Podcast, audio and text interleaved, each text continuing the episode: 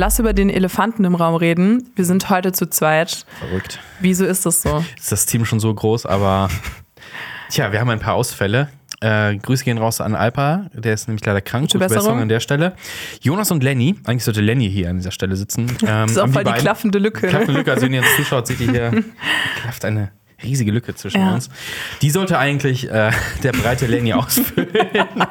so gerade, aber ähm, er muss sich auf die Folgenbesprechung mit Jonas vorbereiten und die kommt ja ähm, also in unserer Zeit, Zeit. morgen raus und Genau. das heißt, die sind dann wild am Tippen im Nebenraum. Die Mandalorian-Folge soll einiges hergeben, habe ich schon gehört. Und die ich ist auch relativ lang. Ja. Ja. Und deswegen habt ihr wahrscheinlich gestern eine Folgenbesprechung gesehen. Das ist der Grund, weshalb Lenny heute nicht da ist. Wir reden aber heute über einige interessante Themen. Du hast die alle vorbereitet. Mhm, Ich habe die heute vorbereitet. Also unter anderem reden wir über kuriose Details, die über den zehnten und wahrscheinlich letzten Tarantino-Film rausgekommen sind. Unter anderem reden wir dann auch über die Oscars. Da haben wir ja auch noch nicht hier auf dem Kanal vielleicht mal ein bisschen ausführlicher drüber gequatscht. Also wer hat da alles abgeräumt? Ich meine, die meisten werden es wahrscheinlich schon Ja. mitbekommen haben. Everything, Everywhere, All at Once.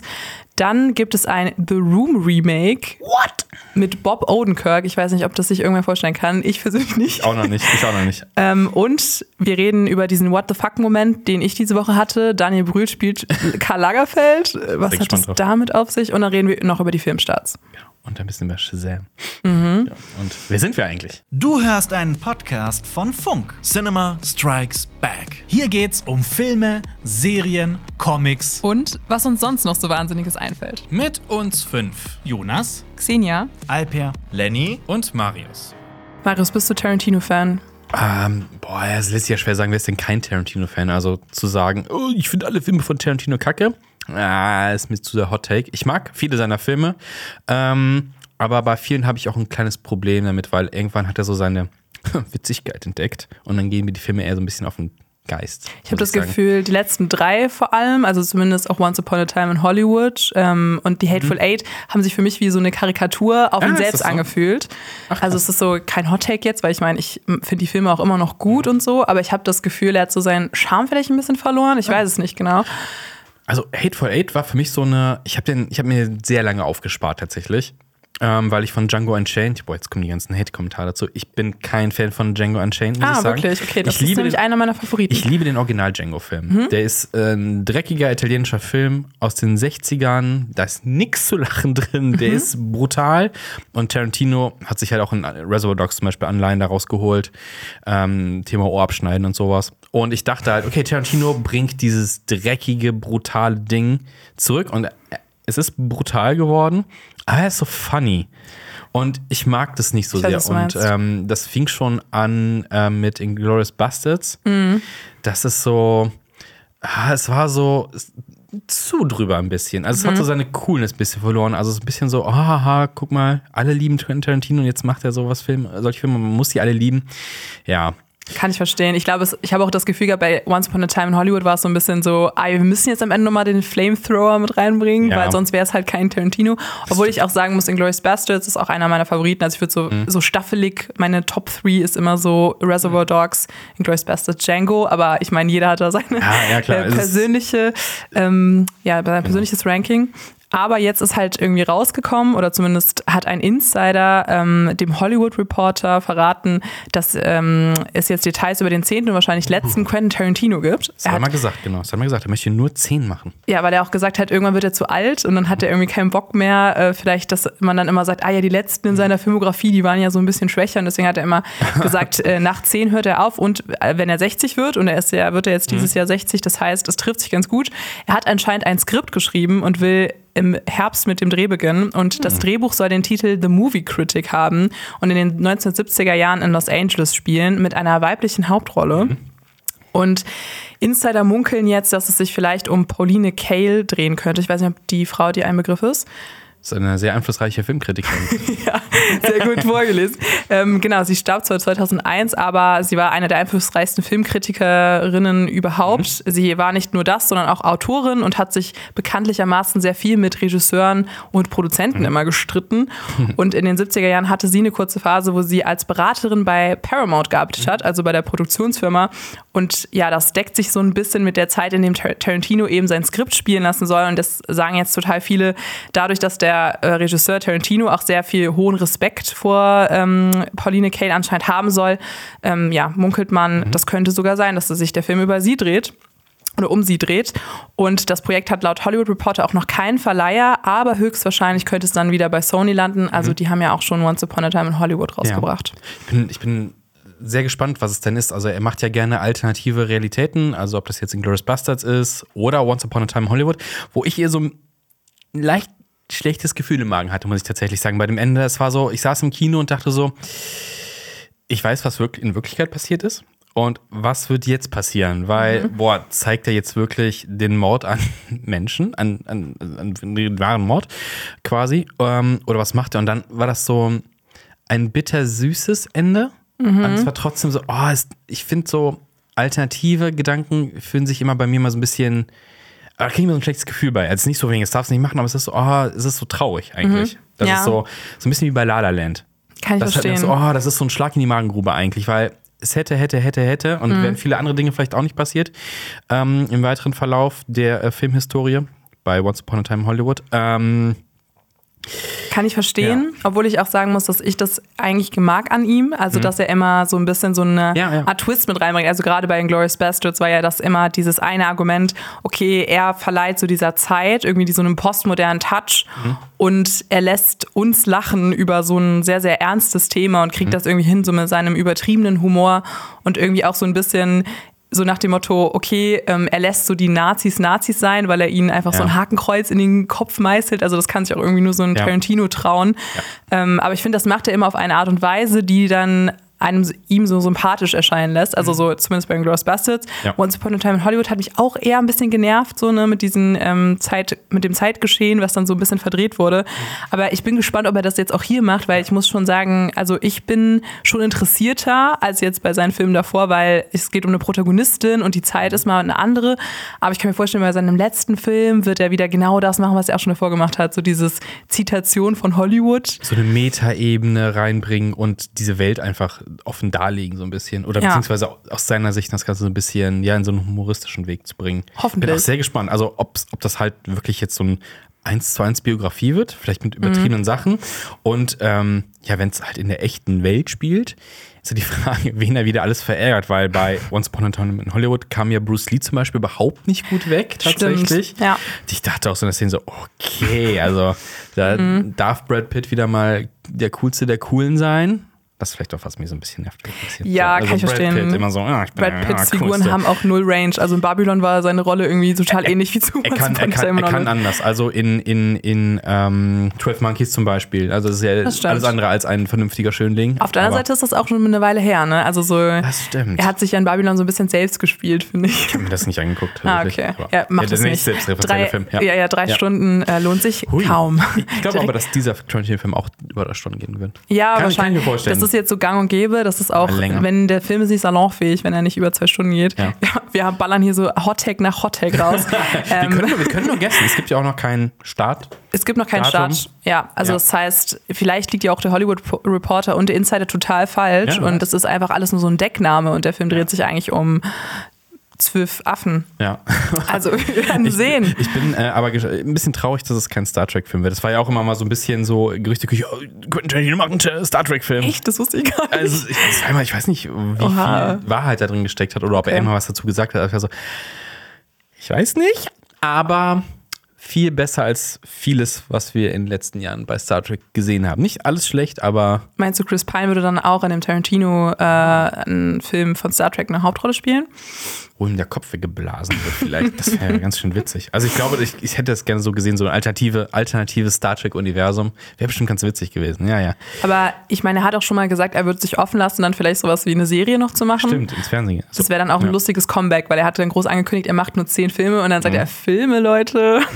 Hier sind Mhm. Acht Staffeln von einer Serie. Wäre schon geil. Stefan, der wird House of the Dragon machen. Uh, das wäre nice. Aber das passt, glaube ich, nicht zueinander. Aber das macht es vielleicht interessant. Macht es vielleicht Ja, interessant. ich meine, ich hab, mir fehlt auch bei House of Dragon ja so ein bisschen ähm, Gewalt. Also, weil ich dachte, mir fehlen, äh, mir fehlen vier Folgen. Ich habe nicht alles gesehen. ja, ja, nein, nein, nein, natürlich nicht. Ich habe alles zweimal geguckt Sehr mittlerweile. gut. Echt? Schon? Ja, boah, ich habe auch noch Walk of Rerun, muss ich sagen. Es, also es lohnt sich auch alles nochmal am Stück zu schauen, habe ich Ja. letztens nochmal gemacht. Das, also Geiler, vor allem ja. gerade diese Folgen mit Patty Considine, oh, oh mein Gott, Ja, ja, großes ja. Kino. Was auch noch großes Kino war, oh, oh, oh. ist ja der Film, der bei den Oscars abgeräumt hat. Mhm. Everything, Everywhere, All at Once. Der spaltet die äh, äh, Filmwelt total, habe ich das Gefühl. Also wir, ich glaube, alle bei uns im Team lieben diesen Film tatsächlich. Ja. Und ich lese aber super oft, jetzt gerade, weil der halt, weil der so abgeräumt hat bei den Oscars, gab es halt super viel Berichterstattung. Und ich so über, äh, langweilig, ich habe nach 40 Minuten ausgeschaltet, unkreativ, blablabla. Ich so, Kannst ähm, 0,0 nachvollziehen. Also ich finde, das ist so ein kreativer Film und einfach Ja. auch nicht wegen der Kreativitätswillen, sondern eigentlich, weil es ja so eine sehr intime Geschichte über eine Familie erzählt. genau, Familientraum. Ja. Genau, und auch irgendwie über so Migration und ne, was das so heißt, irgendwie auch in so einer zweiten Generation, so mit so was wie Akzeptanz und auch unterschiedliche Sexualität und sowas umzugehen. Also so krasse Themen und dann alles in so einem mega geilen Setting, wo man auch über die skurrile Art und Weise, wie da Szenen passieren, nur lachen kann. Also ich finde, er hat verdient elf Nominierungen bekommen und tatsächlich sieben Awards gewonnen. Also ich finde das schon extrem heftig. Also das heißt, Michelle Yeoh hat die, ähm, den Oscar für die beste Hauptdarstellerin bekommen. Ähm, aber halt auch eben für den besten Nebendarsteller gab es Preise, aber auch beste Regie und so weiter, bester Drehbuch und natürlich auch bester Film, die wichtigste. Ja. Und die Oscars waren ja dieses Jahr relativ harmlos. Es war so eine Feel-Good-Show dieses Jahr. Nachdem es letztes Jahr Schlägerei gab, war es dieses Jahr echt Feel-Good. Ähm, Hast du geguckt? Nee. bin ich du nicht wach geblieben? Nee, bin ich zu alt für. äh, nee, also ich finde insgesamt die Veranstaltung dann ein bisschen zu lang für mich persönlich. Äh, aber ich kann durchaus verstehen, wenn man da so ein kleines Event draus macht und sagt, hey, boah, ich gucke mir jedes Jahr das an, so wie, keine Ahnung, Eurovision Song Contest oder sonst irgendwas, Mhm. was nur einmal im Jahr ist. Ich liebe den ESC. Okay, das ist ein extra Ich mache äh, jedes Jahr einen ESC-Rewatch, äh, äh, nicht Rewatch, ein Watch mit meinen Ein Freunden. Rewatch wäre auch geil. Die so, alten. So ein 70er-Jahre-Ding nochmal zu Genau, gucken. als ABBA gewonnen hat zum Beispiel. Ähm, Äh, hat ABBA überhaupt sie? Gewonnen? Doch, ich glaube, ABBA hat gewonnen. Ja, ja, Aber okay. wie hieß äh, die, Äh, Lena Meyer-Landrut? Nee, nee, die, der vorher für Deutschland gewonnen hat. Ach äh, ein so. bisschen Frieden. Ach so, ja, ja. Äh, ein äh, bisschen. Michelle. Michelle. Nein, Michelle Äh, Michelle, Michelle die sitzt in der DSDS-Jury.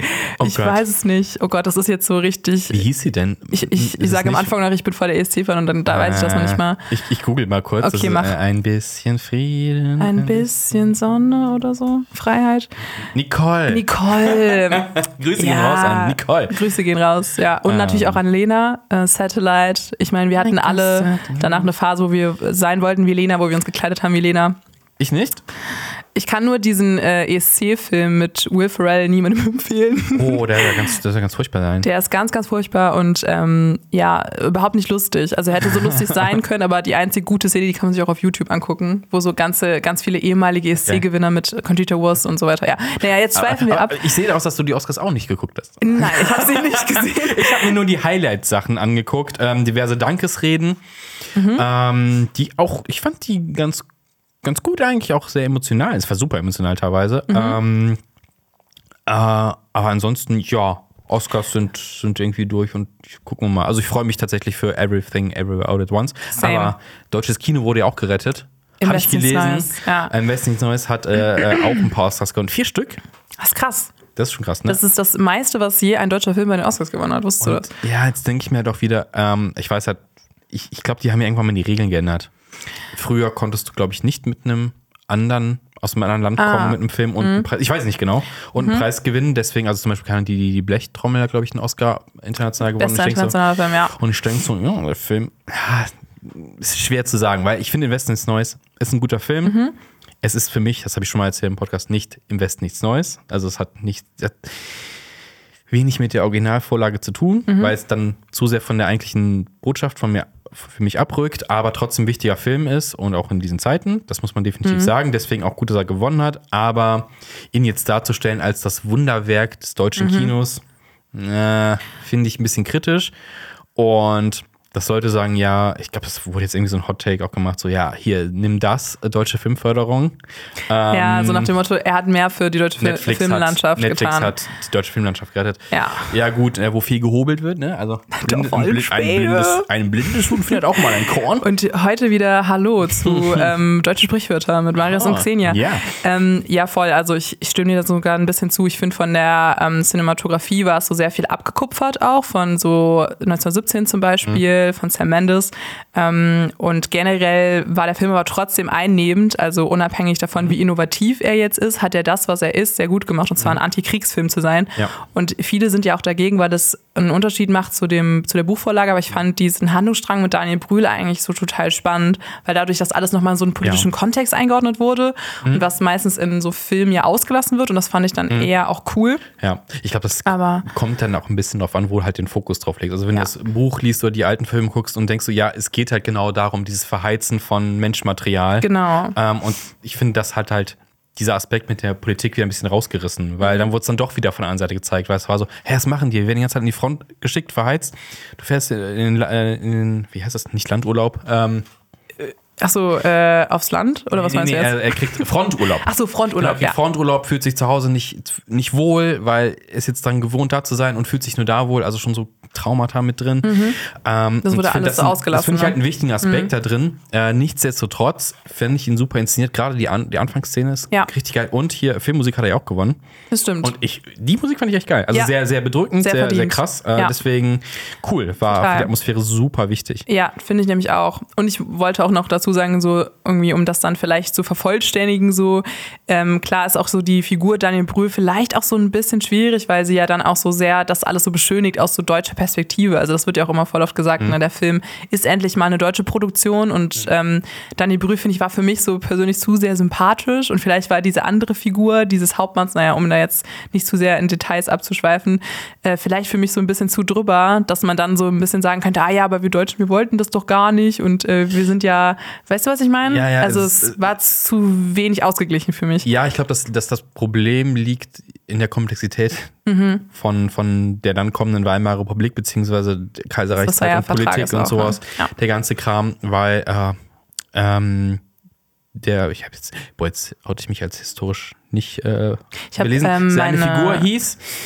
ähm, Ach so, Daniel, Daniel Brühls ja, Figur. ähm, genau, weil der Politiker wurde halt auch später meines Wissens von den Nationalsozialisten umgebracht. Mhm. Oder beziehungsweise, nein, es gab, äh, äh, sie haben quasi aufgewiegelt, dass er ermordet wird. Und Mhm. ich glaube, er wurde dann ermordet. Und das ist halt so, ne, das macht halt diese Figur halt irgendwie noch tragischer. Ja, klar. Auf Insgesamt, das ist halt das, das Schlimme, weil es, es gab halt ganz klar Leute, die gesagt haben, äh, es ist so und so und es gibt so Genau, also es gab ja beides. Politische- Ja, und man sollte das dann irgendwie in den Film auch so ganz Ja. gut, ohne jetzt so eine Gewichtung vorzunehmen, irgendwie. Und automatisch identifizieren wir uns ja vielleicht mit Daniel Brühls Figur auch am meisten, weil er ja so dieser Sympathieträger ist, nicht nur auf der, also so auf der Leinwand, sondern auch hinter der Leinwand. Ne? so. Er ist ja quasi dafür verantwortlich, dass quasi unser Protagonist gerettet werden könnte. Ja, Ja. das stimmt. Ja. Aber ich meine an sich von der Dramaturgie, vom Szenenbild und so, also wirklich Ja. verdienter Gewinn und ähm, Ja. Genau, ich finde auch, es gab so wenig außerhalb dessen so skurrile Momente, einfach weil ne, letztes Jahr so viel passiert den ist. Oscars. Ja, ja, Nicht bei, nein, nein, ja, mega skurril. Nee, tatsächlich. Äh, äh, der, äh, ich glaube, ein wichtiger Fun Fact ist, dass der äh, Teppich eine andere Farbe hatte. Stimmt. Champagnerfarbe. Champagnerfarben. Und da hat ja noch ähm, eher so gejoked, also so äh, Jimmy Kimmel hat ja wieder die Oscars moderiert und dann hat er irgendwie gesagt, Ja. das ist damit kein Blut ähm, ne, auf den Teppich Ja. tropft. Und man das dann Ja. Ich, äh, glaubst du, Will Smith hat sich die Oscars angeguckt? Zu Hause vom Fernseher darf ja nicht mehr hinkommen. Ja, Ist er safe. lebenslang verbannt oder nur für ein paar Jahre? Ich, Ich weiß glaube gar für nicht ein mehr. paar Jährchen. Also irgendwann wird er auch Seine noch mal einen Oscar. Ähm, das weiß ich leider nicht. Jada Pinkett Smith wenn heißt die, ja. die ist ja auch Schauspielerin, wenn die jetzt eine Rolle spielt, für einen Oscar nominiert wird. What, Ja, stimmt. What, what's happening? Ich Kann so- Will Smith für einen Oscar nominiert werden? Ich glaube nicht, solange er sozusagen gebannt ist. Ich habe Okay. Mhm. da ein interessantes Video gesehen, dass Richard Gere ja auch lange bei den Oscars gesperrt war. Wusstest du das? Deswegen? Weil der in der Rede, glaube ich, ja, ja, hat, Ja. er hatte was sich politisch geäußert und zu radikal. War es Tibet? Ja, Ah. es war Tibet Ja. und dann durfte er jahrelang nicht bei den Oscars teilnehmen und war, war auch nicht nominiert. Da gab es, glaube ich, 2003 mal ein Jahr, wo er auch einen Golden Globe gewonnen hat Ja. oder zumindest nominiert war. Ich will jetzt nichts Falsches sagen und genau, da gab es dann nichts für ihn. Ähm, Finde ich jetzt auch irgendwie sehr vor- komisch. Vor allem, wenn es um diese Thematik geht. Also es geht ja dann um, um, um Tibet und ähm, um China Mhm. und die Annexion. Ich weiß nicht, ist wegen seinem sehr, sehr politischen Weg. Ja. Aber, ähm, Aber ich- ich, ich glaube, ja. Mhm. ich würde da Richard Gere zustimmen, was er, glaube ich, gesagt hat, wenn ich mich recht erinnere. Ähm, und deswegen Ja. finde ich die Entscheidung, ihn da auszuschließen. Da kann man dann auch vielleicht kann der Academy ähm, vielleicht sogar ein bisschen vorwerfen, davon so Profit und so, ne, getrieben zu sein. so mit dem Markt Geld machen. Ja, und ich meine, wenn man überlegt, dass China einer der größten Märkte überhaupt ist. Naja, okay, also wir haben Ja. jetzt ein politisches Manifest hier.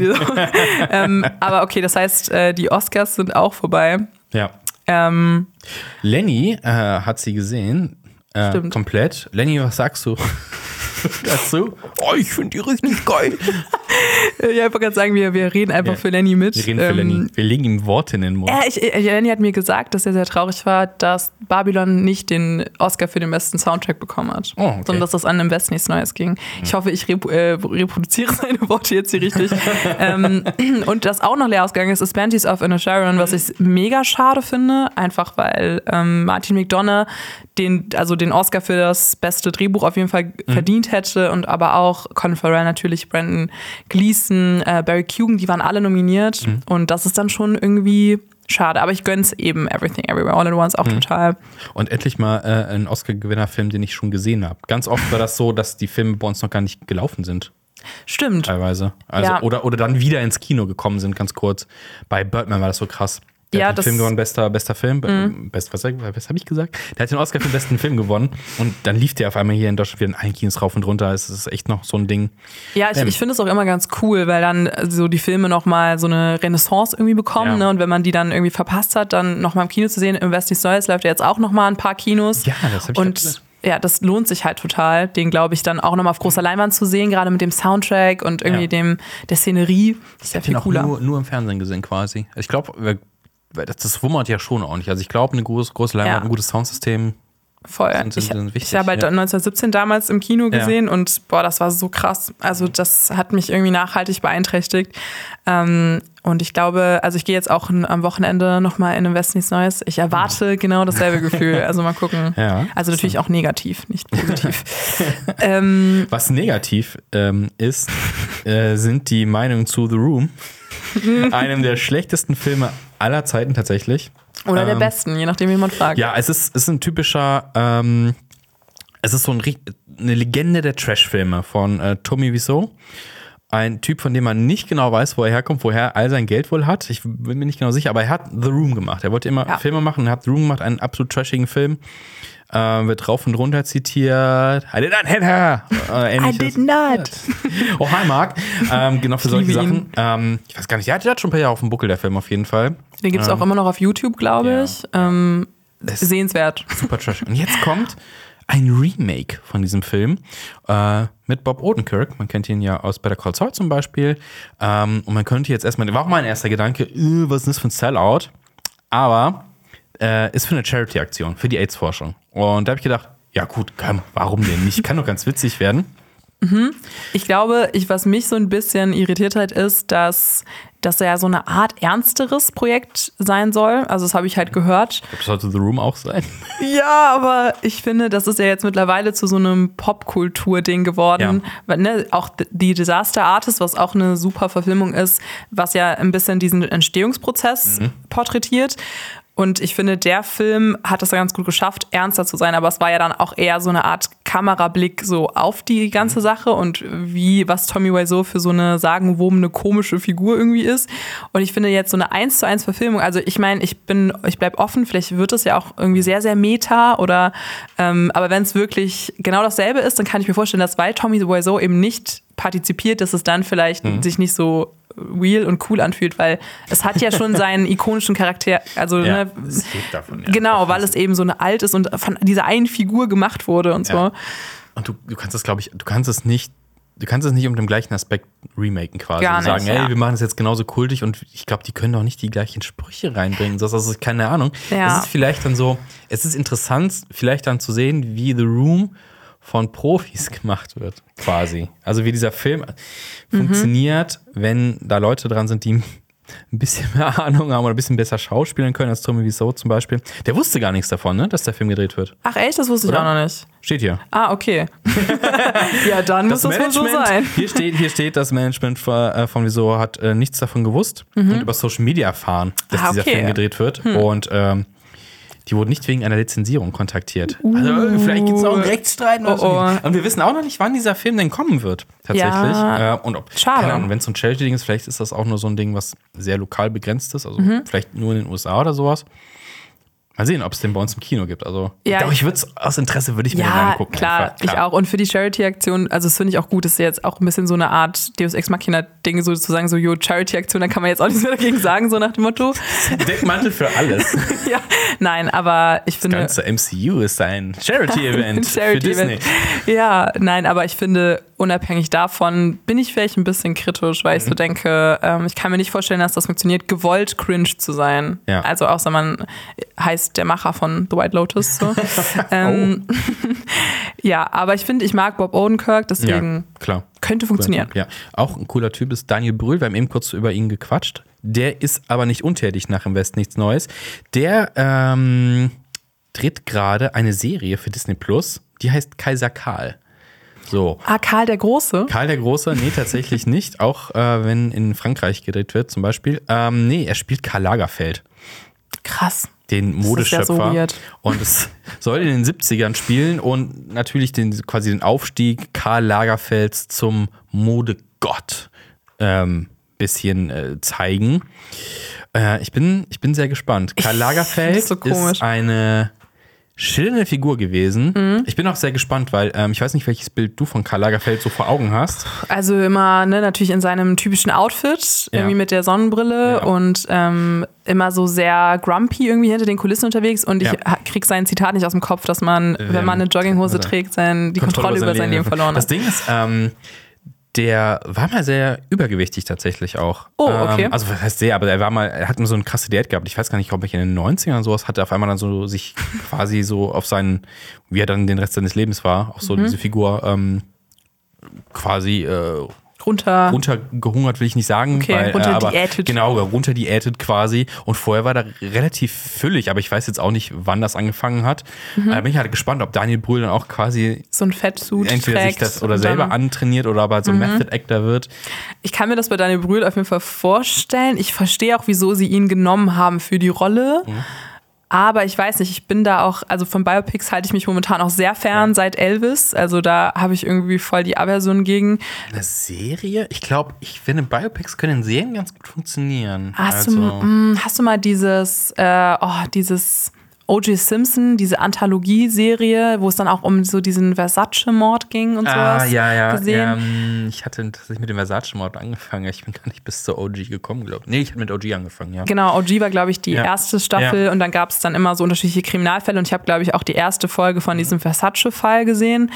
Und ich weiß nicht, ich habe das Gefühl, das ähm, interessiert mich dann eher primär die wahre Geschichte dahinter und dann fange ich an zu googeln und lese mir Wikipedia-Artikel durch. Ähm, aber ja, ich meine, das ist ja nicht dasselbe Team, deswegen Ja. vielleicht funktioniert es ja hier, wenn es cool inszeniert ist. Auch hier halt die Frage, äh, ist es äh, so ein ernstzunehmendes Biopic? Also nehmen wir mal zum Beispiel Walk the Line. Stimmt. Ähm, oder ist das eher, was ja auch gerade so ein bisschen im Trend ist, das halt so ein bisschen, bisschen verrückter zu drehen, ähm, das ein bisschen absurder zu machen, wie Elvis? jetzt. Hast du House of Gucci gesehen? Also Äh, nicht. ja, hab ich gesehen. Das ist ja auch biografisch, aber Das stimmt, auch ein bisschen teilweise. abgedreht.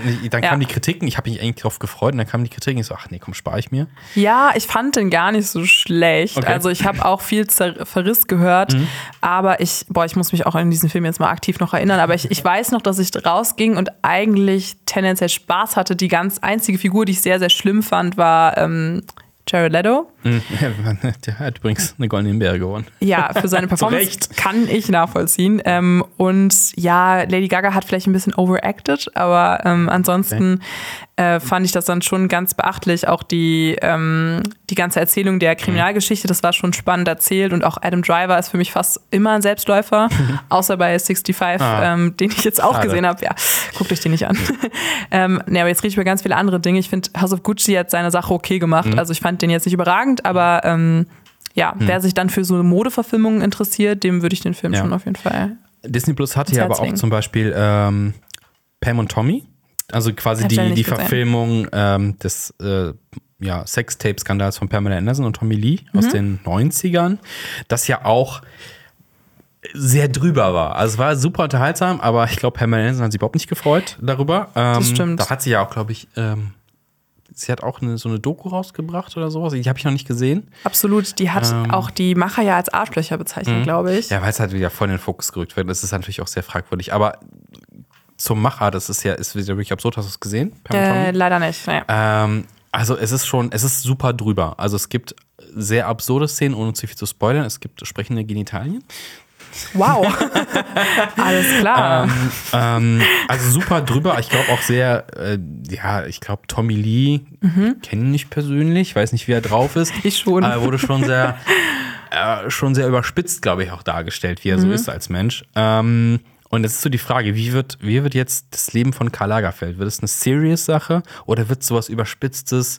Ich habe so die Tendenz, es geht eher dahin, dass ähm, Gut, Biopics werden ja sowieso mal ein bisschen geschönigt, damit es halt so in den Filmkontext reinpasst. Also Bohemian Rhapsody ist ja absolut. Ne? Elvis Also, auch. ja, also, ne, also Bohemian Rhapsody ist okay, aber was so das Storytelling angeht, also das ist nicht, das so ist nicht passiert, alles, was da drin ist. Mhm. Ja, also super ist viele Sachen sind scheiße halt. genau, ne? Das bei- richtig kacke. Bei Blond, wo es ja, dann Ja. auch auf einem fiktiven Werk basiert, Ja. aber ein bisschen verkauft wird als weiß Biopic. man, ja, da weiß man, also theoretisch weiß man es, wenn man sich ein bisschen informiert hat oder informiert wird darüber, dass es halt nicht, nicht real ist.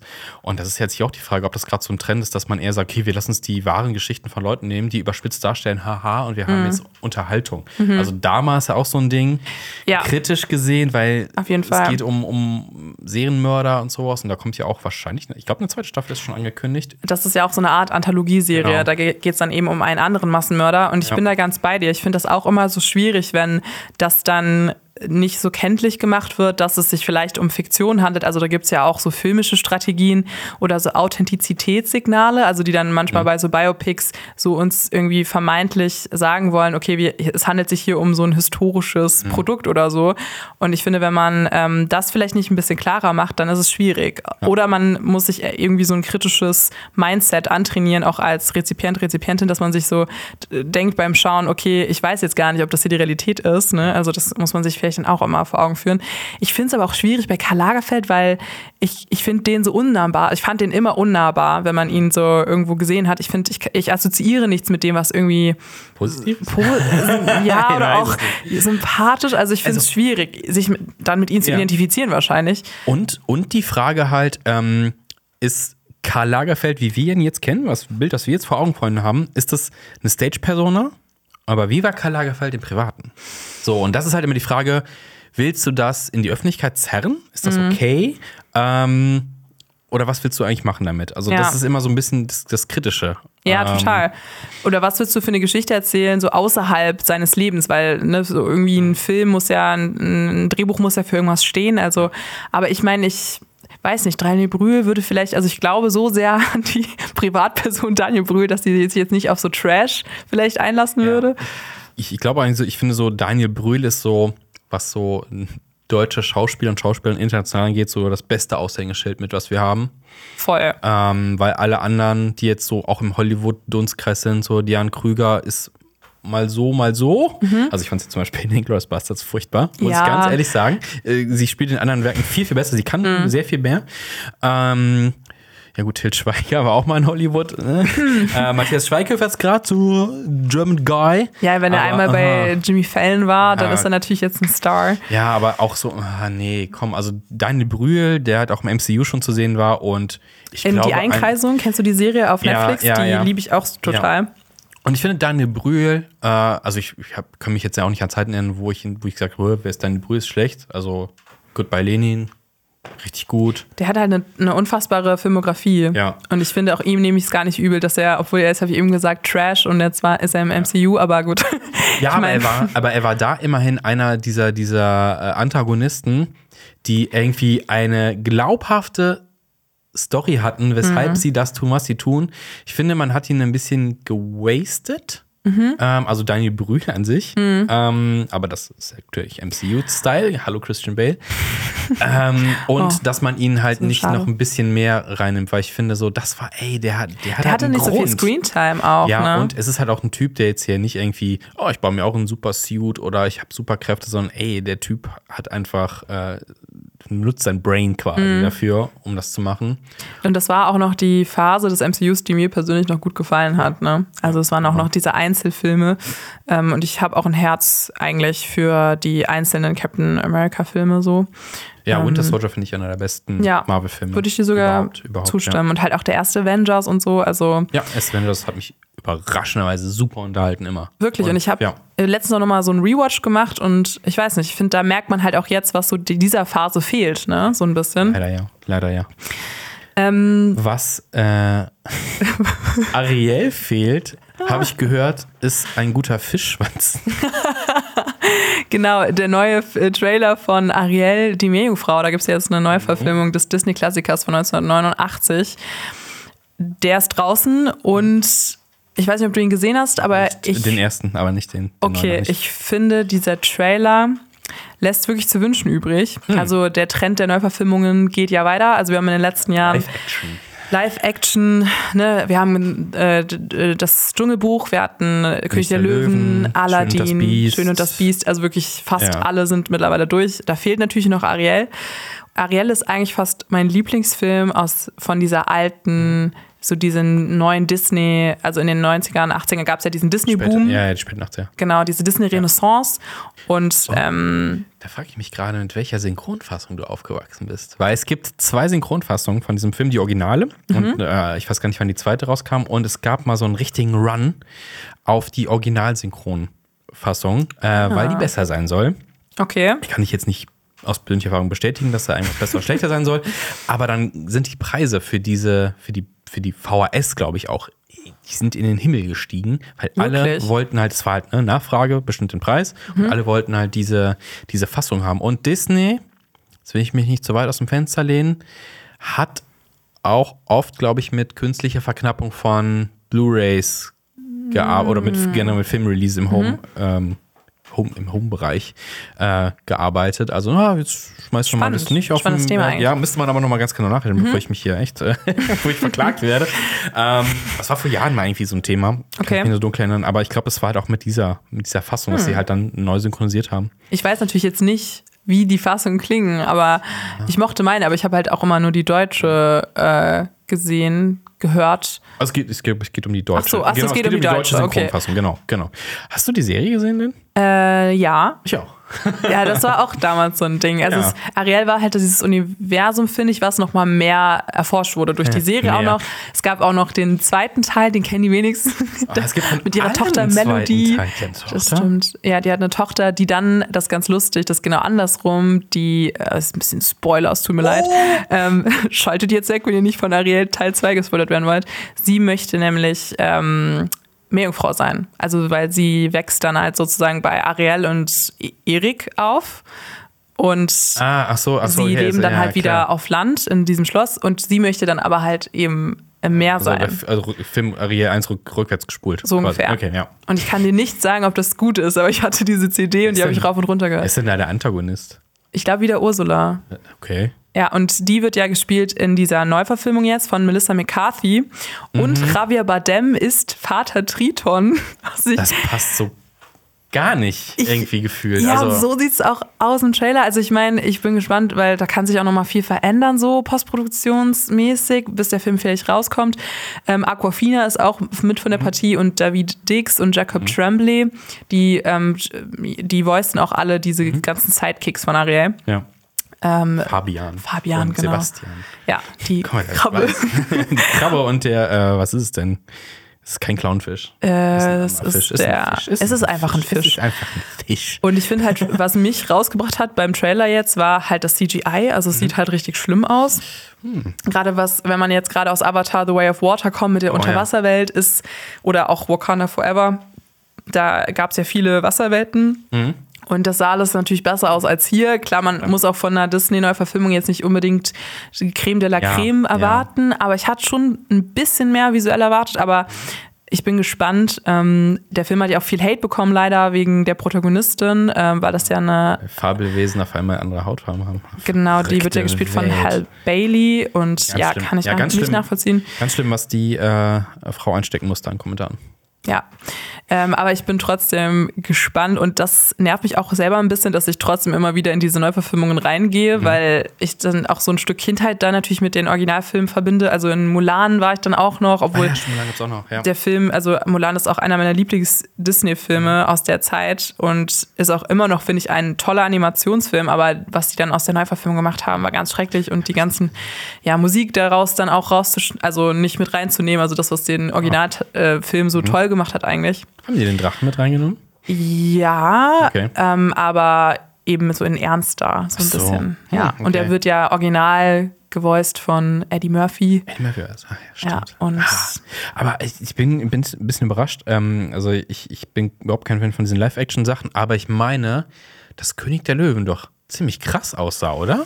Ja, man muss es halt mögen. Also ich finde zum Beispiel bei Löwen, da hört es dann bei mir auch auf, wo ich so dachte, wieso macht ihr jetzt Ja, Löwen? wenn die reden. Also, oder was meinst du dann? Nein, also so, weil eben eine Live-Action-Löwe ist ja kein richtiger Löwe. Also man sieht trotzdem noch, dass es eben an, animiert ist. Also Ja. eben eine Live-Action. Ähm, und ich weiß nicht, für mich sah, also hatte dieser Film keinen Sinn. Also der sah zwar gut aus, aber natürlich wusstest du animiert, immer ja. noch, Ja, dass es nicht echt ist. Und ich finde, das hatte fast was von so einem Uncanny Valley-Effekt, Okay. so ein bisschen. Mhm. Für mich persönlich. Im Originalton, ich war damals in OV drin, sprechen ja auch Childish Gambino und Beyoncé, Nala und Simba. Das finde ich war das Einzige, was Ja. sich für mich dann so gelohnt hat irgendwie. Die ja eigentlich auch verwandt sind, oder? Da gibt es ja immer so, da gibt's ja diese Theorie, wie verwandt Incest sind, ja, wie, wie, wie verwandt sind eigentlich die Löwen, weil das, das wird immer so hergeleitet, weil es gibt halt in der Gegend immer nur ein männliches, äh, ein, ein Löwen, ein männlichen ne, Rudelführer. Und wer hat denn jetzt eigentlich Oh äh, Nalas Mutter gedeckt? Also wer ist der Gedeckt. Vater? heißt Also es es so? ist so, weil es wird nicht Scar gewesen sein, weil der ist nur zweite Wahl und Mhm. der will ja Und der hat ja auch so eine dunklere Mähne. Also das würde man ja dann sonst vielleicht sehen. Oh, und ich habe das letztens irgendwo gesehen, ähm, müsste man auch noch verifizieren. Aber ähm, dass es wohl äh, eine rausgeschnittene Szene aus dem Original-Zeichentrickfilm gibt, äh, wo er sich Nala irgendwie annähert. Okay. So. Wer jetzt? Scar? Scar, ja. Oh Gott. Und dann da so, uh, Oh wie so nein. äh, ganz weird. Oh Gott, oh Gott. da gibt es so Storyboard-mäßig sowas äh, schon. Und okay, also sie weird, wollten anscheinend. ihn äh, sexuellen Für Belästiger. Ja, machen. Alles klar. Einem das Oh Gott, heftig. okay. Ja, ja, ja. Ich finde schon die Szene, wo Mufasa stirbt, nochmal Spoilerwarnung hier, die Was? bringt mich auch immer zu weinen. Ja, das ist ja so eine klassische. Ja.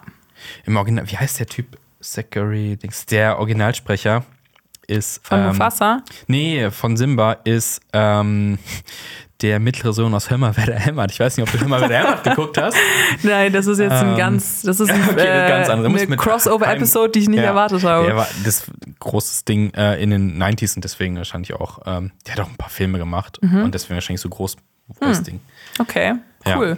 Aber warst du mal in dem Musical, in dem König der Löwen Musical? Nee, Okay. obwohl ich ähm, ein paar Ausschnitte gesehen habe und war vom Kostüm doch recht angetan, wie Mhm. sie das gelöst haben, Menschen quasi in, in Tierkostümsachen reinzustecken. Das Mhm. ist so ganz cool. Ein bisschen artsy aussieht, aber doch einen coolen Effekt hat aber. Ich glaube auch das Szenenbild, auch ne, das Bühnenbild und so Ja. soll total heftig sein.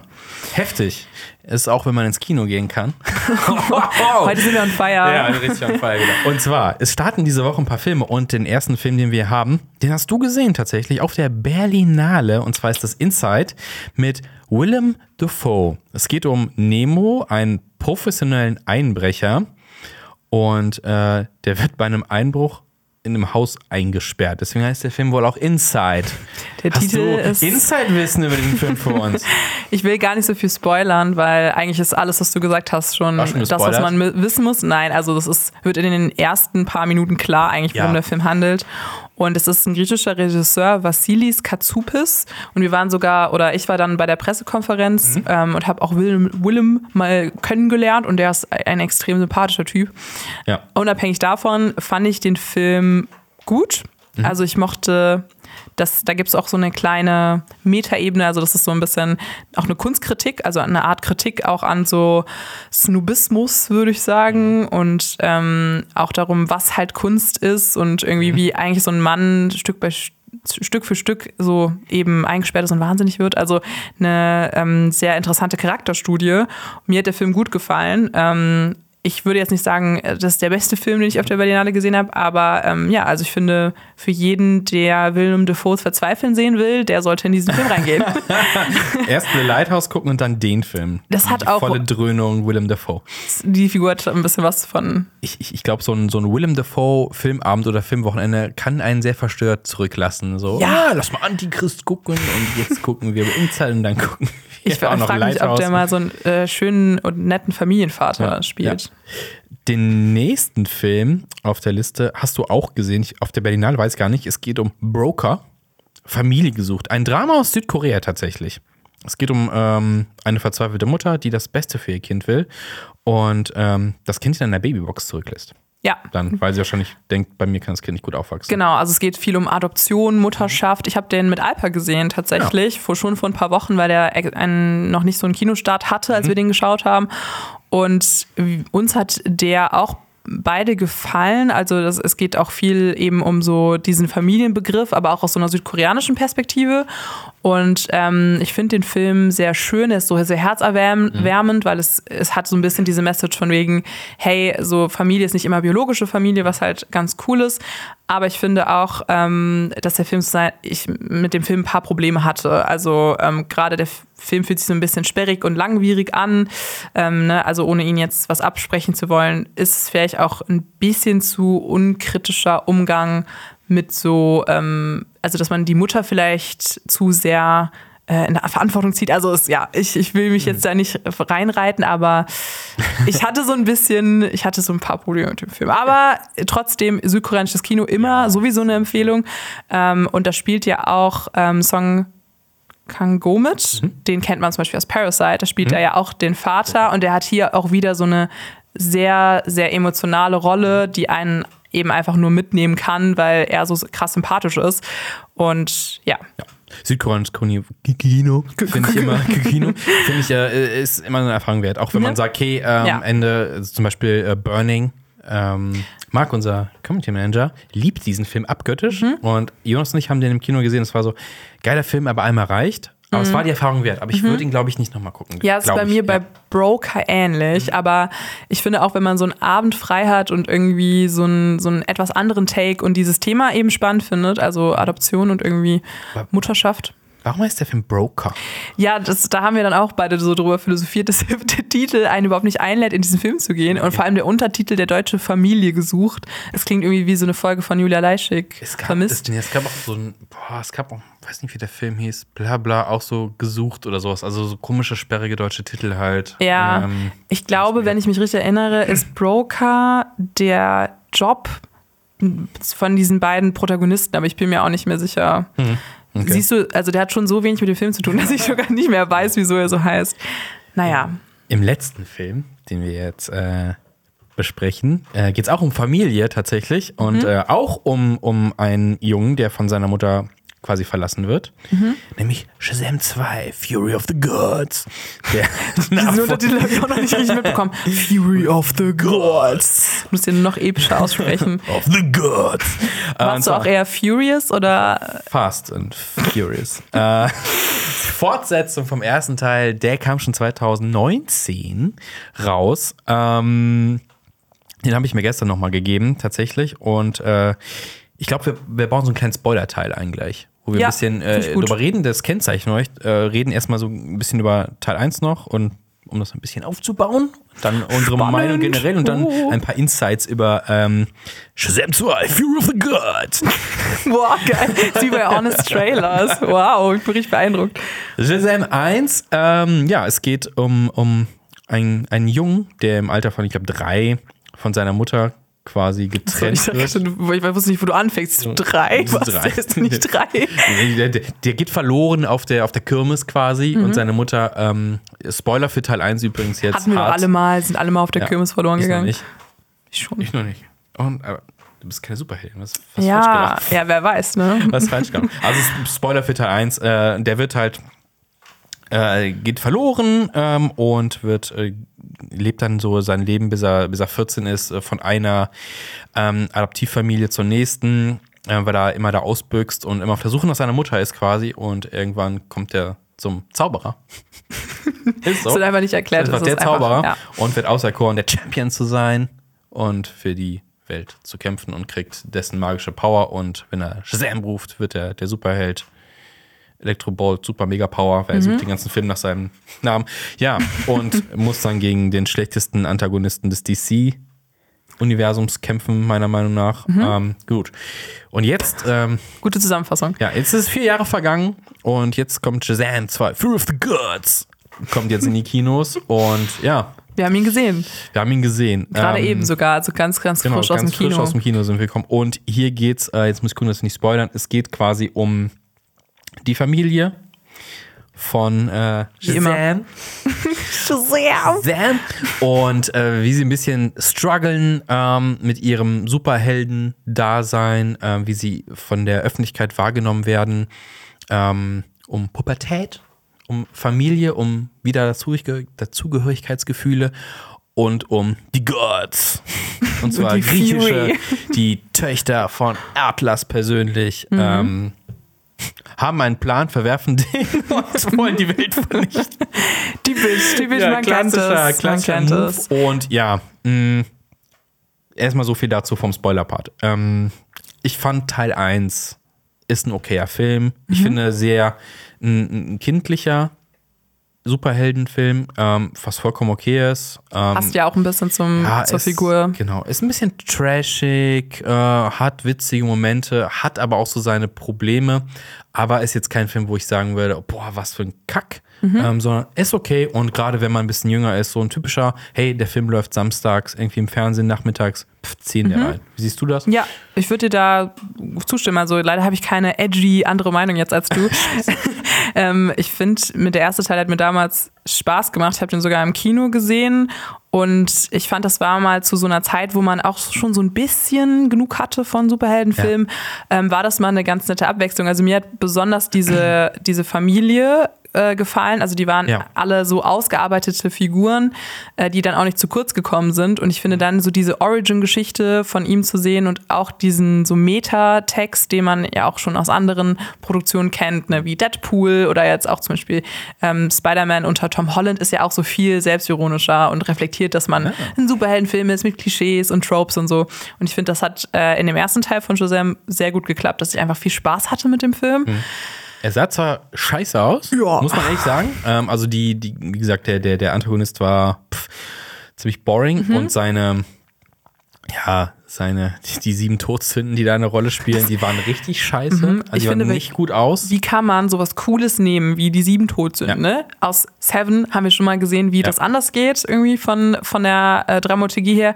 Und die null mit Leben füllen. Also ich meine, gut, das sind Sünden, du musst die nicht mit Leben füllen, aber ich finde zumindest mit so einer Art so Gehalt, Worldbuilding, Gehalt, genau, Gehalt, Gehalt, dass Gehalt, ja. die irgendwie so ein inneres System haben, dass es irgendwie was bedeutet, dass sie so Kräfte haben oder was auch immer, aber Und es waren einfach nur so rotzige Dämonen, ja. Gargoyles. Äh, und wenn sie gesprochen haben, war das quasi nur so ein Voice-Over. Ja. Also es hat, der Film hat generell, ich weiß nicht, wie viel Budget der hatte, aber das wirkt halt generell immer so ein bisschen ha, billig. Aber wie gesagt, so nach So. dem Motto, es reicht. ja, also genau so dafür reicht Für Shazam reicht für das, Shazam weil reicht's, ja.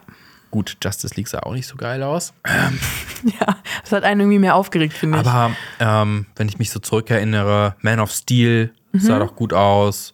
Äh, was haben wir noch? also jetzt Batman mehr- wie Superman. Erweitertes DC, äh, Watchmen, super. Ne, kann man ja nichts sagen. Äh, ich fand Wonder Woman, puh, war okay. Hatte aber auch ja, ein ich paar schöne der, Sachen. genau, den ersten Teil, der Ja. kann sich sehen lassen. Also von der Optik her. Ich fand Ja. den ersten Teil auch super unterhaltsam, ein bisschen boring, auch was den Antagonisten angeht, aber hey, das ist immer das Da Problem. haben wir wieder, also nicht der Antagonist, aber wir haben hier wieder Chris Pine. Ne? Brian ist wieder da, ja. Er zerstört So. jedes Franchise. Mal gucken, was aus Dungeons and Dragons Ja, wird. Nein. so. Okay, jetzt höre ich auf, Genau. wieder auf Jetzt müssen, wir, jetzt müssen wir eigentlich auf Teil 2 kommen. Und Ja. ähm, genau, äh, Warte, kommt jetzt der Spoiler-Part? Nee, oder? noch nicht. Jetzt okay. Mhm. kommt kurz, was wir generell meinen, ohne zu spoilern, glaube ich. Hau Und- raus. Ich kann sowas ganz schlecht. Ich hoffe, ich bleibe Also spoilerfrei. insgesamt bleibt dieser Film nach einem okayen Start dieser Reihe doch, finde ich, sehr hinter seinen, hinter meinen Erwartungen zurück. Ähm, der So. führt das Universum nicht wirklich weiter aus. Also er führt einfach irgend. Ich sag, ich, ich fühlt sich so total random an, wer da als Gegner kommt. Und deren Story ist auch eigentlich vollkommen egal. Ähm, es wird wieder das große Tor des Multiversums aufgemacht, was bei DC ja auch schon in anderen Teilen ankommt. Ist, ne? Flash wird kommen, da wird es ganz groß. Hier wirkt es irgendwie noch belangloser. Noch, äh, es wirkt alles so, Leider. es wirkt total zusammengewürfelt. Also auch wie Gegner gestaltet sind, deren Backstory sich halt aus versucht aus griechischer Mythologie zu ernähren, was aber überhaupt nicht gut funktioniert. Und die entwickeln sich auch alle, finde ich, gar nicht so wirklich weiter, die Figuren. Also die, die enden da, wo sie im ersten Teil eigentlich auch schon geendet sind. Also Ja. es gibt keinen Step forward für niemanden in dem Film. Genau, also so diese gute alte Franchise-Logik irgendwie. Also am Anfang ist alles wieder auf Anfang gedreht, äh, am Ende ist alles wieder auf Anfang gedreht und alles, was passiert ist, hatte eigentlich 0,0 Impact.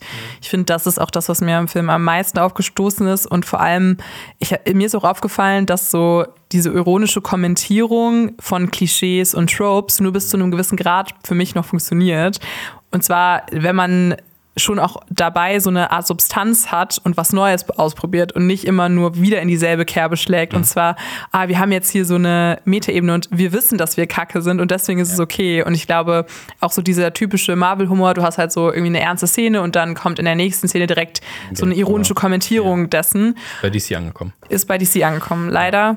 Deswegen hatte ich leider auch nicht so viel Spaß mit dem Film. Ähm, und weil auch diese Figurenentwicklung, die mir beim ersten Teil so gut gefallen hat, weil sie da alle eingeführt wurden und man dann das Gefühl hat, okay, das fühlt sich so organisch an, das ist wirklich eine Familie, die haben irgendwie ihre Quirks und alle un unterschiedlichen ähm, unterschiedliche Probleme. Das wird hier so ein bisschen fallen gelassen. Und für mich war es dann auch zu sehr wieder zentriert auf so die Welt retten und nicht auf diese ganz kleinen Geschichten, Ja, innerhalb der Familie genau. zum Beispiel oder auch mit den Protagonisten, die, die viel spannender sind, die einen ja auch viel mehr irgendwie fesseln vielleicht.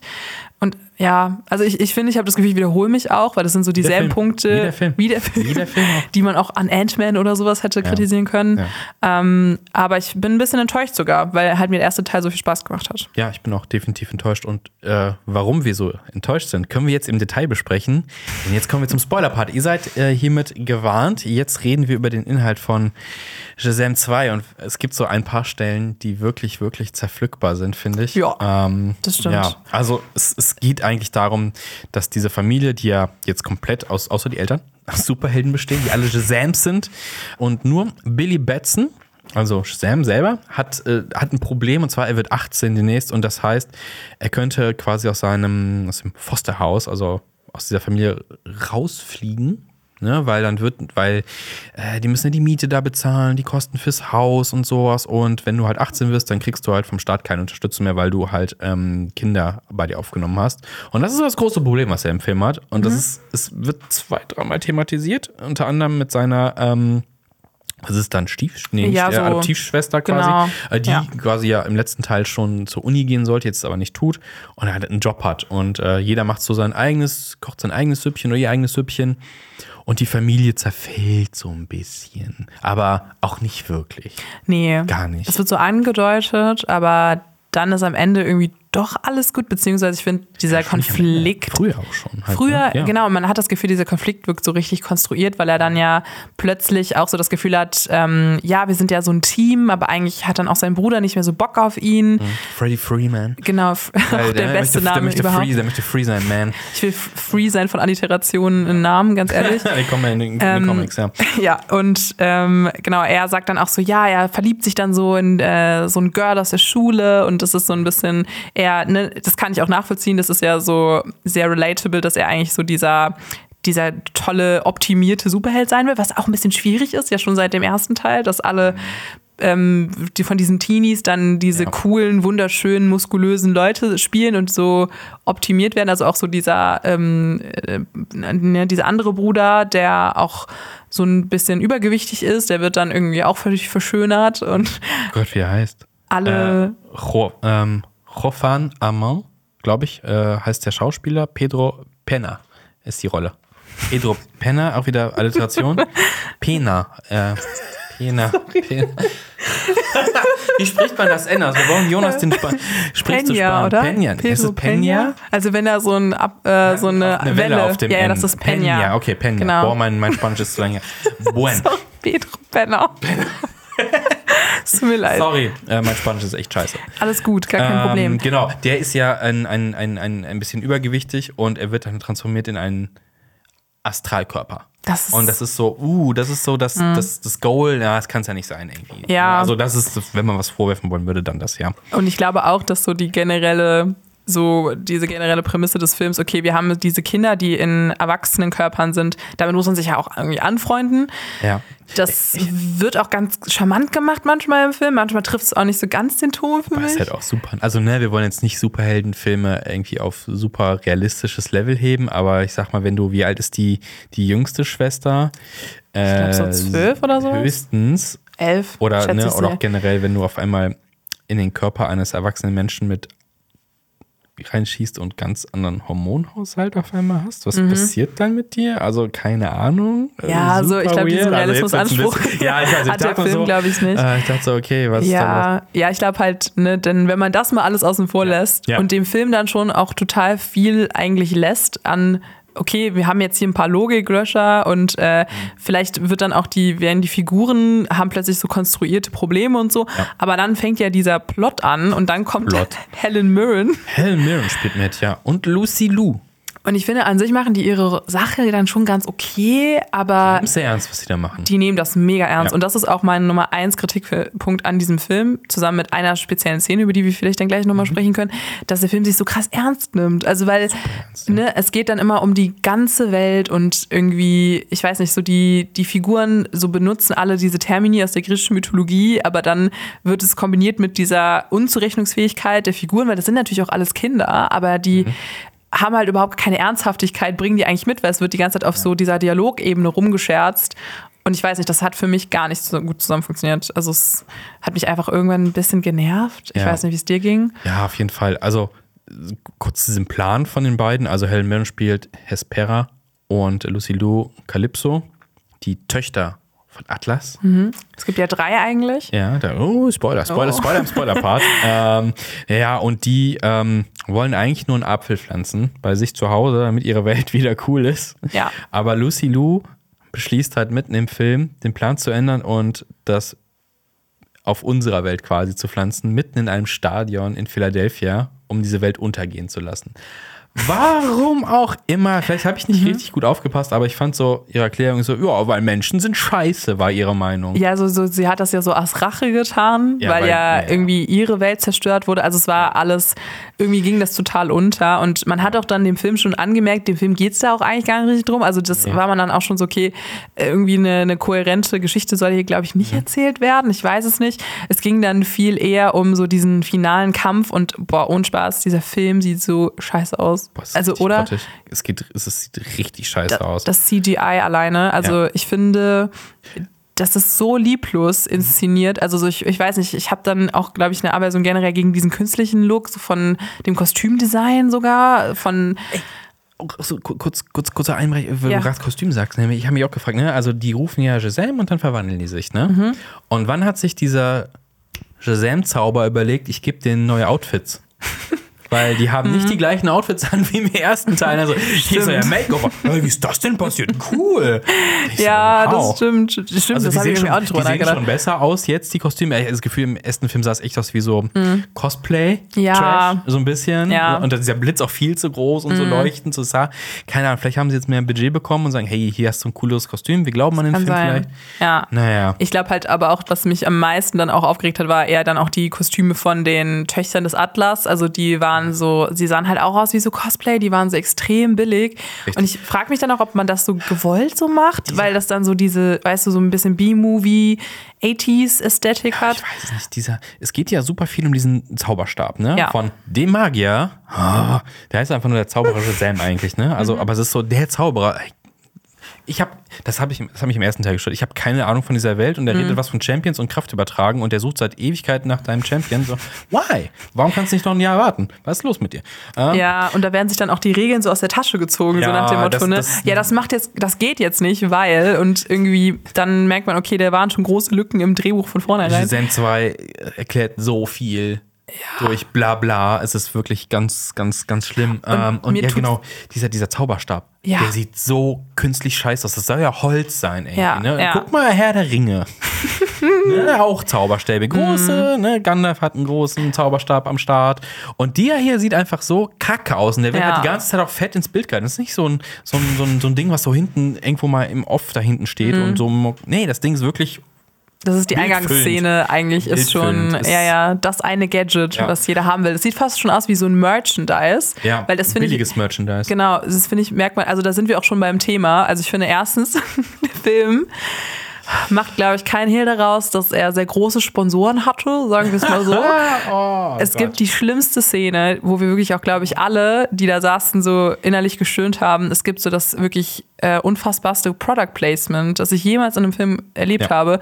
Also es geht um Skittles und es gibt eine Szene, wo ähm, ja dann sozusagen die Figuren ihren, also ne, so ein Rieseneinhorn, also es, äh, Leute, ich meine, die, die jetzt noch eingeschaltet haben, die haben den Film auch nicht gesehen, wo es dann, äh, wo einfach dann Skittles verteilt werden und dann ähm, ja ist das Skittles Einhorn nicht retten, mehr Skittles retten böse. Abend quasi. Genau, ja. Ja. Und das finde ich so dreist, dass man richtig dreist, sich ja. überlegt, okay, hier wurde sich wirklich dafür entschieden, Profit zu machen, irgendwie Also, das ist, das ist ja nicht so, als wenn vom die. Dialog oder Drehbuch. Ja. Als wenn die jetzt mal so nebenbei, keine Ahnung, wir gehen was essen und dann sitzen die irgendwie bei einem Fastfood-Restaurant und du siehst halt eingeblendet hier, bla, die Cola oder das, der Burger, ja, okay, geschenkt. Aber das hier ist ja wirklich die eine entscheidende Szene in diesem Film, weil die brauchen diese verkackten Einhörner und die kriegen sie nur mit Skittles. Und das, Das ist ist so krass. unfassbar Ja. scheiße. Und ich finde auch klar, also man könnte uns jetzt so vorwerfen, okay, wir sind jetzt so ein bisschen, weil Product Pla- Placement gibt es ja immer und irgendwie muss man den Film ja auch finanzieren. Es gibt dann das manchmal subtiler und manchmal irgendwie weniger subtil. Aber ich finde das schon krass, weil ich habe das noch nie erlebt, dass so ein Film dann seine Art Handlung danach ausrichtet, irgendwie so einem Sponsor seinen Moment zu geben. Gibt's, gibt's bestimmt noch ein paar Beispiele, aber ich finde es halt in so einem Film Ja. richtig furchtbar. Und ähm, du hast es schon gesagt, das CGI sieht teilweise oder na, größtenteils richtig scheiße aus. Das ist mir am Anfang aufgefallen. Am Anfang gibt es halt so das Superheldenfilm-Klischee, äh, Autos auf einer Brücke, die Brücke bricht zusammen, weil ein Unfall, hurra. So irgendwie wie jeder, wenn, wenn du einen Spider-Man-Film drehen würdest, würdest du so mit anfangen, um zu erklären, okay, welche Power hat er eigentlich. Hier stürzt auch eine Brücke ein und natürlich crashen super viele Autos. Und die sahen so scheiße aus. Und jetzt kann man natürlich sagen, hey, aber hey, State of the Art, es geht nicht besser. Und dann denke ich immer zurück an einen meiner Lieblingsfilme, das ist Jurassic Park. ich weiß nicht, ob du den gut vor Augen hast. Ja. Eine Szene, äh, da dreht ein T-Rex diese Jeeps auf den Kopf und frisst diesen Reifen. Ja. Dieser fucking Jeep kommt aus dem Rechner. Das ist Krass. kein Modell, das ist, das ist ein echtes Auto, das kommt aus dem Rechner. Und das fucking Film ist von 93.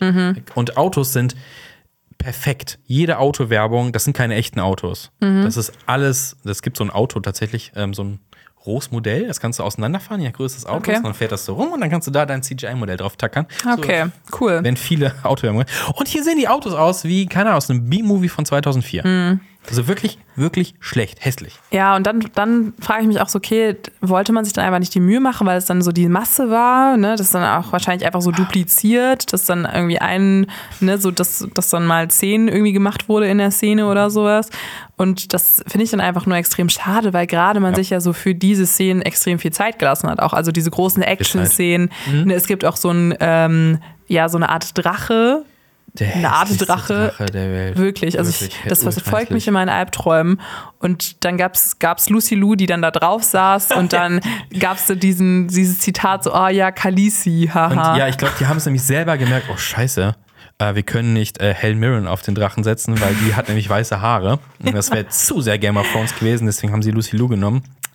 Und das ist ein perfektes Beispiel auch, finde ich, für diese, so wir kommentieren das und dadurch machen wir es besser und sagen dann so, ah ja, wir wissen, dass hier gerade ein Abklatsch oder so, aber ich finde, das verdeckt dann eigentlich nur, dass es dann doch schlechtes Storytelling auch Ja. ist und nichts Also, Originelles. Und es war halt auch so, es wird halt diese, äh, damit, ich wahrscheinlich so, weshalb greifen jetzt nicht andere Heldinnen und Heldinnen Mhm. ein?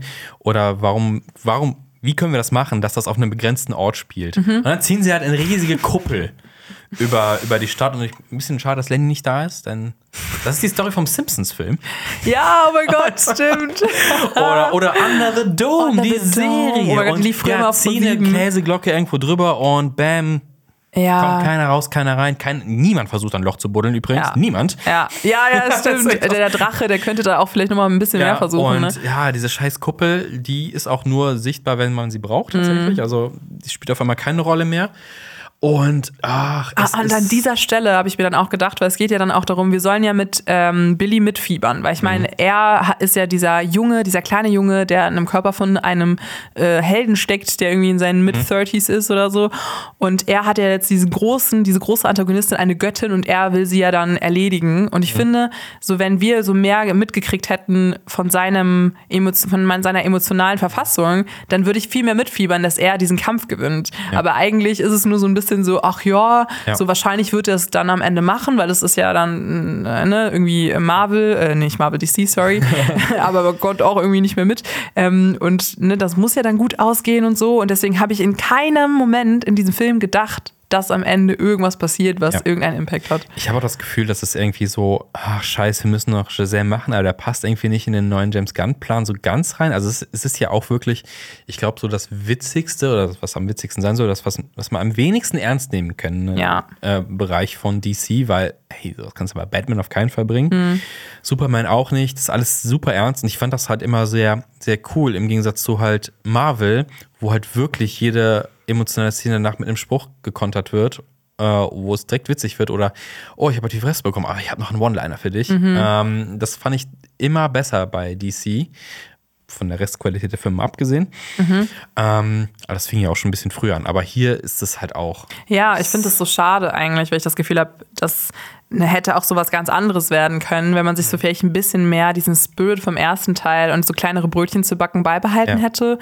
Dann kann ich mir vorstellen, dass das auch gut funktioniert hätte. Und ich muss sagen, ich habe auch an einigen Stellen gelacht. Also das muss ich den, dem Film lassen. durchaus. er hat ein, zwei lustige Stellen und auch lustige Sequenzen, gerade weil er dann so übertrieben, selbstreflexiv und ironisch ist, dass man dann dem Film anmerkt, dass er so, so popkulturelle Referenzen macht. Da wird irgendwie über The Fast and Furious geredet und ne, Ja. irgendwie über Game of Thrones. Und das finde ich dann persönlich auch lustig, weil ne, wir sind, leben alle in der Popkultur und kennen dann die Referenzen und freuen uns dann. Wobei ich Aber- halt so gedacht habe, okay, dieser, dieser, dieser Familienpart, ne, der ja so wichtig war im ersten und dass das, das auch der positive Teil des Ganzen ist, äh, das haben sie halt hier so versucht reinzuquetschen, so, oh, jeder macht sein eigenes Ding, aber es ging ja eigentlich nur darum, dass Freddie Freeman, äh, der musste sich ja abspalten, damit dieser ganze Handlungsplot überhaupt losgeht und oh, ja, es ist eigentlich Freddy and the Boner.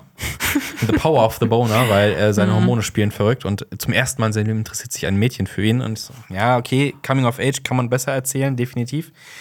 Ähm, Das stimmt. Aber es ist so, ja, Und dann ist so die, der Moment, wo man dann realisiert, ah, okay, was ist seine Geschichte?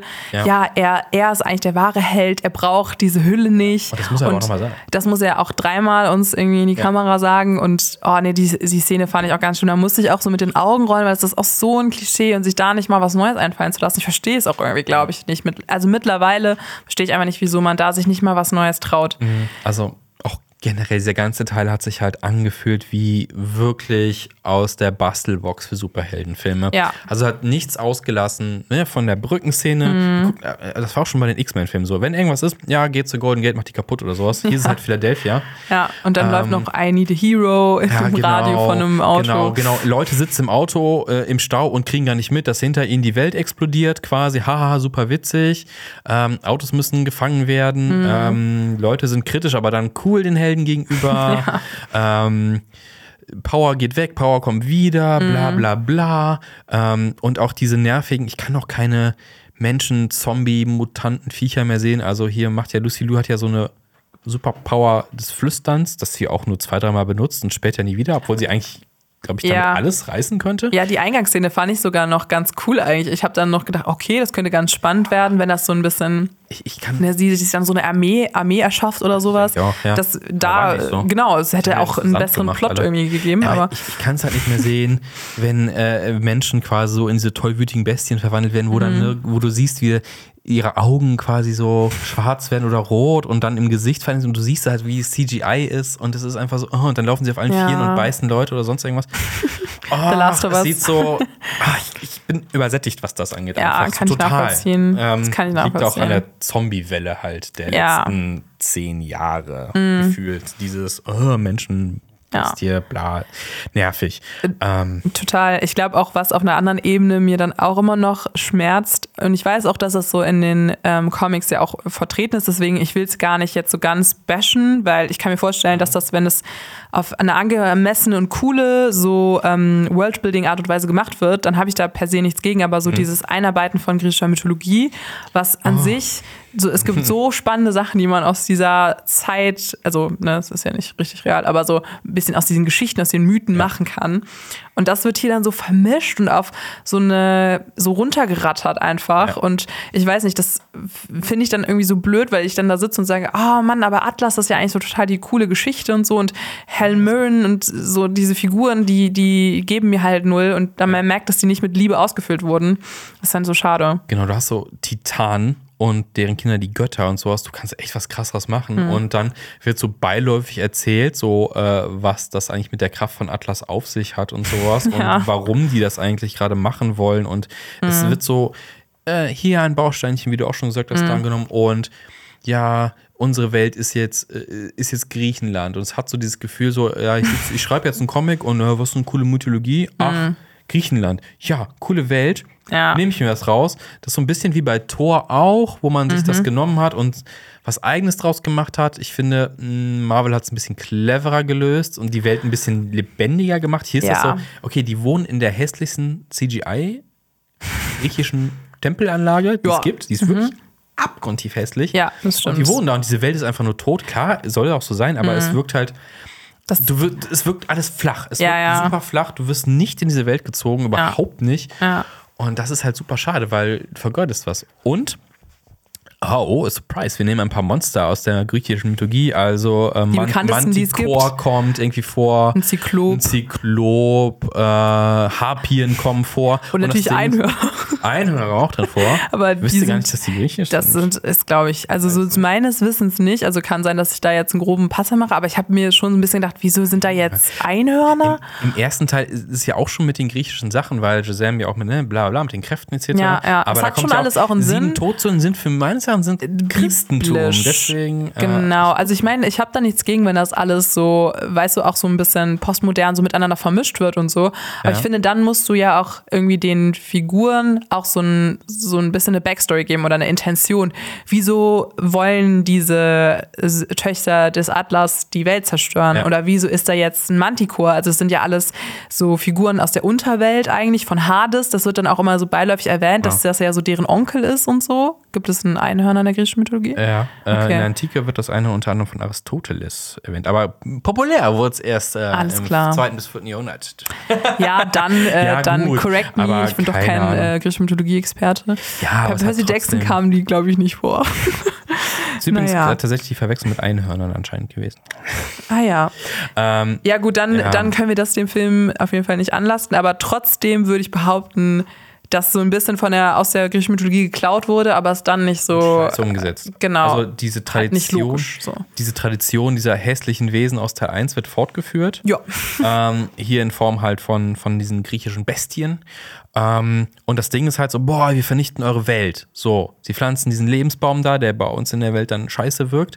Und dann schlüpfen da von jeder dieser Gattung einer. Okay, Mhm. ich glaube, Harpien waren es ein paar mehr. Und ich denke so, okay, die verwüsten gerade Philadelphia. Die brauchen gerade schon ja, richtig lang dafür. Wie wollen die die Welt vernichten? ja, Und stimmt. ich dachte so, wie?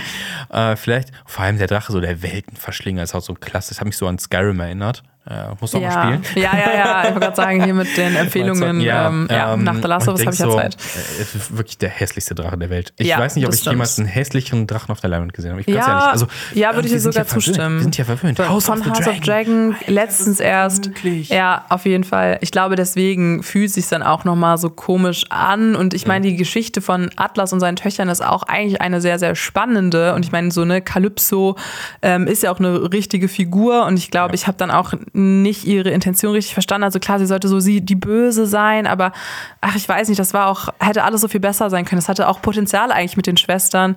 Und ich weiß nicht, das, ähm, ja, also finde ich einfach nicht gut umgesetzt. Es gibt noch eine, eine Szene, über die wir sprechen müssen. Und zwar das ist der quasi Cameo-Auftritt.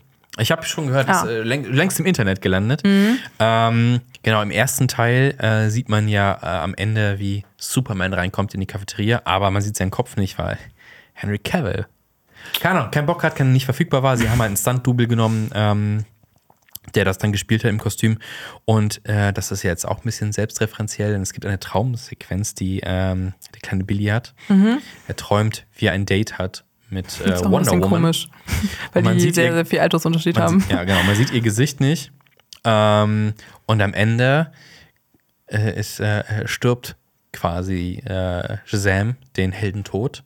Aber es gibt noch eine Göttin auf diesem Planeten und das ist Wonder Woman und nur eine Göttin kann quasi diesen Shazam hässlichen Natürlich. Zauberstab aufladen wieder. Natürlich, ja. Und sie kommen tatsächlich und es ist wirklich Gal Gadot und sie so, haha, guck mal, wir konnten uns doch äh, original DC-Leute Mhm. leisten. Und sie, und sie, ich weiß nicht, sie wirkte nicht so motiviert in ihrer Szene. Also ich habe mich gefreut, das Wonder Woman-Theme zu hören. Ich Ja. Mhm. fand es richtig geil. Ähm, und es gibt Ich dann. mag Gal Gadot auch eigentlich. Also ich, ich finde auch, dass als ich sie gesehen habe, war habe ich mich eher gefreut, aber nicht, wieso sie da war, weil sie halt dann wieder so alles wieder gut gemacht hat sie, und sie kommt und Leute wiederbeleben kann, Leute ihre Kräfte zurückgibt und es ist so ein bisschen, okay, alles klar, Happy Ja. End, so, ne, Franchise-Logik wieder, so, wir können halt dann im nächsten Film genauso weitermachen, wo wir aufgehört haben. Und ganz weird, wenn Shazam sie fragt, hey, ich bin in, bin in vier Wochen nicht 18, wollen wir dann daten? So, ähm, Nein. das ist super weird. Ja, und ähm, Athena, die dritte Schwester und die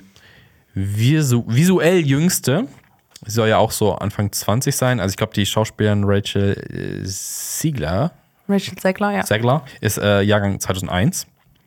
Ähm, entsprechend jung. Und ja, sie geht in eine Beziehung mit Frederik Freimann ein. Und ich so, der Typ ist einfach 5900 noch was Jahre jünger als so. du. Weil sie sagt irgendwann, no, ich bin äh, 6000 Jahre alt, bla bla. Und ja, jetzt gehe ich mit diesem boring Teenager zusammen, weil er ein Hero ist. Und ich denke so, hä, also auch wenn du äußerlich ja jung bist, aber. Und das ist auch wieder dieselbe Strategie, weil dann die Eltern sozusagen sagen, oh, das ist aber ja ein bisschen komisch, oder? die Und sagen das ja auch, ja. dann nimmt es dann uns ein bisschen die Kritik vorweg, sodass wir Mhm. das vielleicht auch alle ein bisschen komisch finden. Und dann sagt uns der Film so ein bisschen, wenn wir es ansprechen, ist es okay, aber ich Ja, würde genau. äh, da nicht so zustimmen. Ich würde vielleicht Ja. sagen, es ist trotzdem weird. F- Frederik Freimann und The Power of the Boner. Ich finde, das ist der bessere Titel für den Film. Ja, Definitiv. ich, ich meine, ich bin auf jeden Fall furious aus dem Kino rausgegangen. Ähm, Ich finde es so schade. Also, Ja. Ich finde, dass DC, DC hat sowieso so viel Struggle momentan. Mhm. Und jetzt kommt diese große Umstellung. Vielleicht wird The Flash nochmal was. Obwohl, das hat auch, das hat in der Produktion eine kritische Sache. klar, mit Ezra Miller. Ezra Miller in der Hauptrolle. Und jetzt kommt dieser Film und der ist einfach wieder so, ach, nix sagend. Ich freue mich aber eigentlich auch darauf, wenn James Gunn das Ganze dann nochmal offiziell übernimmt und ich Mhm. halt das Gefühl habe, okay, da könnte noch was Cooles bei rauskommen. Also die ganzen Projekte, die angekündigt wurden, ganz ehrlich, da klang auch schon vieles äh, vielversprechend. So, ne, dieser Swarm Thing, dieser Horrorfilm, also das klang schon irgendwie cool und ich Ja. glaube, Bin ich auch mal gespannt, weil Swamp Thing äh, also, hat auch eine sexuelle Beziehung zu einer Frau. Deswegen ja gut. Mal sehen. ähm, The. Shape of Water. Ja, Shape of Water. Ja, so ein bisschen geht es in die Richtung, aber Pflanzen? Ja. Was würdest du, was würdest du diesem Film abschließend für eine Punktzahl geben? Boah, ich will halt nicht so zu zerschmetternd sein. Ich habe halt das Gefühl, Shazam, dass vielleicht dann doch auch Fans von, von des DCUs auch doch Spaß haben könnten an dem Film. Weil ich hatte auch ein paar Szenen, wo ich dachte, das ist ganz nett. Aber unterm Strich ähm, finde ich, dass dieser Film einfach nichts Neues bringt, was wir nicht schon irgendwie auf eine bessere Art und Weise irgendwo gesehen haben. Also sei es besserer Humor in Deadpool, sei es irgendwie so den, die, den cool, cooleren Underdog, der so ein bisschen nerdy ist und so schnell redet und viele Witze macht, aka Peter Parker, also Tom Holland als Peter Parker. Ähm, oder sogar besseres CGI, also wir haben gerade schon drüber geredet. Deswegen reicht es für mich nur für drei Punkte, drei von zehn. Da würde ich mich anschließen. Also leider, also da, äh, erste Teil war halt so, okay, klar, wie ich schon gesagt habe, ne, so junges Publikum definitiv. Hier viel zu lang, ähm, viel zu viel chaotisch erzählt, äh, glaube ich, macht keinen Spaß einfach. Also Mhm. kann man für auch für ein jüngeres Publikum, was man gerne an Comics und Comicfilme ranführen möchte, definitiv schöner erzählen. Und Ja. Figuren haben keine Entwicklung, ähm, sieht furchtbar aus. Das schrecklichste Product Placement Die der letzten Skittles. Jahre. Skittles. Der Rainbow ist nicht auf uns übergesprungen. Nee, leider nicht. Ähm, Ah. Nee, auch die ganzen eigentlich sympathischen Rollen Hm. ähm, kommen alle viel zu kurz und deswegen leider keine Empfehlung für diesen Film. Gar nicht. Leider nicht. Naja, also jetzt haben wir hier so eine kleine Kritik noch in unseren Podcast eingebaut. Wenn ihr nicht genug bekommt von unseren Podcastern, hört euch doch gerne unsere letzte Folge an. Da haben wir über die maulende Myrte geredet und was für versteckte Türen die so öffnen kann. Bewertet gerne den Podcast positiv auf allen Plattformen, wo es geht. Schaut mal bei Spotify rein. Wir machen da öfter mal jetzt so Umfragen. Da könnt ihr gerne daran teilnehmen. Und dann würde ich sagen, bis zum nächsten Mal. Tschüss. Das war ein Podcast von Funk.